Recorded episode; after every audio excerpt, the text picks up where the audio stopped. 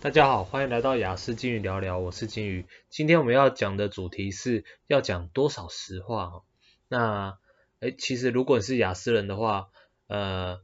其实有很多你会是比较偏理性的。那在这种情况下，我们会讲偏理性的，那就相对于大众哦，他们会是属于偏感性的。也因此呢，其实你常常会有一种呃状况可能会发生是，诶，你明明就讲了实话。哦，要么就是他们不信，要么就是他们会觉得不舒服，哦，就会让你觉得说，哦，那我这样讲实话反而让我觉得更累。那呃这部分呢，哦，其实呃你可以有有一些心态和做法哈。第一哈，你呃你的心态可以说，哎，你就讲你自己的，哦，继续做你自己的，哦，不用管，哦，其实不用太管，因为有如果说你身边的人是呃需要长期长期相处的话。久而久之，他们自然就会大概知道你的为人，哦，呃，其实诶这一部分他们会慢慢的调整，哦，你自己维持做你自己的话，哦，并呃会一开始可能会给你带来一些麻烦，可是久而久之就还好，反而反而有些有些人是喜欢这样的。那第二，哦，呃，看人，哦，看人讲多少实话。哦，比如说你今天你跟同事哦同学相处，你会发现同学同事相处们当中，你也会知道他们哪些人偏理性，哪些人偏感性。那其实呢，你讲实话的这种情况哦，你诶，比如说呃讲说，诶别人问说这个东西好吃吗？漂亮吗？还是怎么样？问你的感想的时候，呃感性的人哦，其实你直接给他敷衍，你可以选择直接给他敷衍就可以了。因为他们其实大部分并并，你就算讲实话，你只会招来让他们心情不好。那让他们心情不好，这还不打紧，或者是，诶诶，可能不想跟你来往，那还不打紧。可有些人就是你让他心情不好，他会想要弄你。那当这种时候呢，你讲实话的负值会远大于正值。如果说你你讲实话这个情况，你负值跟正值哦，也就是说带来的好处跟带来的坏处差不多。那没差，或者是根本就不带来好处，不带来坏处，这也没差。但是呢，如果说你觉得讲实话会对你哦，呃，带来直接带来很大的坏处，然后几乎没有好处哦，你这个时候你都要注意一下哦，因为像像我遇到这种情况的时候，其实我会，我只我就算呃会带给我一点坏处，然后没有好处，我都还是会可能维持讲实话这个状态，就是保持自己的一个痛调。但是呢，如果说当发现今天这件事情，我的负值会远大于正值，比如说我一讲实话会倾家荡产，或者是我会被被杀哦，或者是我的亲朋好友会被弄哦，这个是极端一点的啦，那就是举极端的例子，你们会比较呃比较容易理解。那这时候呢，我就会选择哦不讲实话，用糊弄的方式过去。但是呢，如果说诶对方比较偏理性的时候，你可以。多讲一些实话是没有关系的哦，因为他们会去理解你话中的意思。那其实这也会导致说，哎，你在他们眼里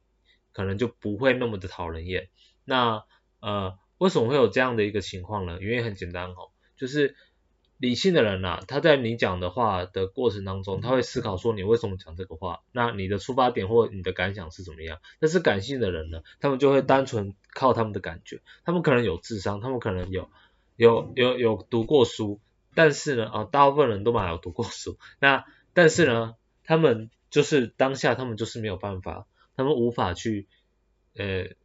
去理解或者去呃感受到说，哎，你讲这个话，你只是单纯把你心中所想的表达出来，他们不会这样子想，他们会用一种很奇怪，他们会用单纯就以他们自己以为角度，然后。你让我的感受不好，你就是坏人哦，大概是类似这样的感觉。你说这样子，这个人根本就不能讲道理，怎么还会有那么多人，那么多人？诶，可能你会观察他们，他们的人缘可能不会差哦，或者是怎么好像在这社会当中生存好像还 OK 哦，这个就是其中一个重点哦。我说过物以类聚哦，所以你就会知道说，这个社会当中有很多人就是像是这种，所以这个社会当中的好人其实没那么多。哦，这种社会当中其实大部分是偏感性的人，而感性的人一般不会是太好的人，哦，因为感性的人大部分都是以自己为出发点，哦，并且呢，很容易，哎，你让我 kimoji 不好，你就是坏人，然后我要弄你。那，哎，这即使弄弄你哦，弄弄弄你，只是让他心情爽哦，对实质上的效益不大，呃，他还是会这样搞哦。所以，呃，其实呢，你如果说呃发现，哎，他这种人人缘很好，或者是哎。就是人际交际还不错的话，你自己就要注意一下哦。你的生活圈哦，至少在你的那个生活圈当中，属于这类人，这一类的人比较多，那不不大适合你。那如果说你的生活圈的人都比较偏理性一点哦，或是非比较分明哦，懂得看人哦这一部分的话，那他这种人一下子就会被排挤，或一下子大家一般不会到排挤，可能会是采取比较不理他哦，或者他讲话会。非常没有分量的这种状况，同样一种人在不同的环境里面会有非常大的哦，那个怎么讲影响力哦的差别，或者是呃人员上的差别哦，做事上的差别哦，相差非常的多的，所以这一部分呢，你可以自己去判断，你可以自己去观察哦，你要测试哦，总是要测试的哦，就是你你在这个环境面对。某种人哦，你讲多少实话的时候，会让你相处起来最自在。重点，你的重点要摆在说，哎，怎样哦？我我讲大概面对不同的人，我要摆多少实话的时候，我的相处会最自在。哦，自在就好了。哦，你不用想说一定要做自己，或者是一定要一定要就是让别人非常喜欢你。哦，你往这个方面去想的话，你可能会比较不舒服。那如果说你哎。你以自在哦，自在为一个目标来说的话，哦，那你自然而然就会，呃，会有一种生活上比较惬意、比较舒适的一个感觉。那其实呢，当你自在的时候，你能感受到自在，其实对方某种程度上他可能也是自在的。所以久而久之呢，你们或许也会有感情，也会帮助到你的人际交流哦，可能会比较好一些。那这一部分呢，嗯，就是自己要去摸索。那，诶。不要太拘泥于做自己这件事情啊，因为如果你做自己了，让别人非常不舒服的时候，其实你自己有问题。因为我我之前节目有说过哈，我们是一生下来就诞生在这个社会当中的，那就是要考量到别人啊。你可以你可以说为什么哦，别人的事关我屁事，但是你的一举一动就是牵动到整个社会，而这整个社会依然它要保护到你。如果这个社会没有保护到你的话，中国早早就。哦，统治过来了嘛，对不对？那呃是社社会上世界上有很多的国际孤儿，那他们就是没有国家，他们想要有国家保护，哦，有非常多的人哦是希望有国家保护的，也就是说，这个社会上没有国家保护的人，哎，其实会你的处境会非常的难熬，因为每一块地都是有归属的，哦，都是由某一个国家做归属，那。你你没有一个国籍哈，你根本就没有办法拥有某什么地什么地啊，居住在那边，你你很难很难生存呐，只能说很难生存。当然也有人说，呃，我宁可哦这样的话，我宁可我宁可要抛开国籍，我不要我我做活我自己，我在这个国家与国家当中哦当之间的那个缝隙生存，我宁可这样那。我觉得你也很棒，如果你是这样的想法，那你非常棒，因为至少你懂得说，你懂得说，诶，如果说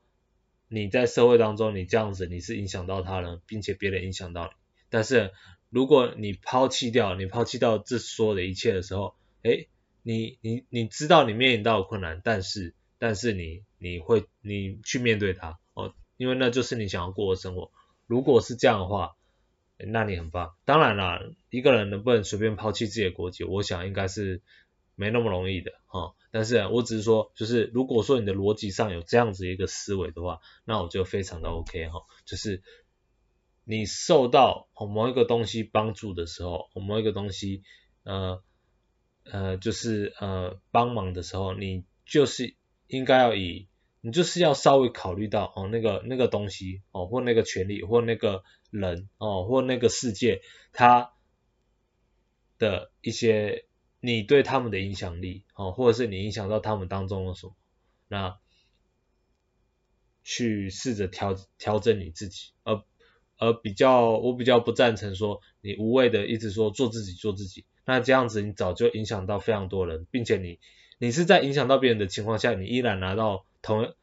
那一些资源的哦，哦，所以那些资源是谁给的哦？是这世界上哦，或者你那个国家的全体民众给的哦，所以你这样的话，我个人是价值观上是不赞同的。当然你会说，呃，我我爽就好哦，反正世界上有没有规则，这就是就是我可以拿别人的，但别人不能拿我的。如果你的价值观是这样的话，那我就 OK 哦，非常 OK，那你就去做这样的人。好，哦，那呃，今天的节目就讲到这边了。然后因为这个这个部分的话，只是稍微诶解一下有些人的困惑。那如果了解到这一点的话，其实。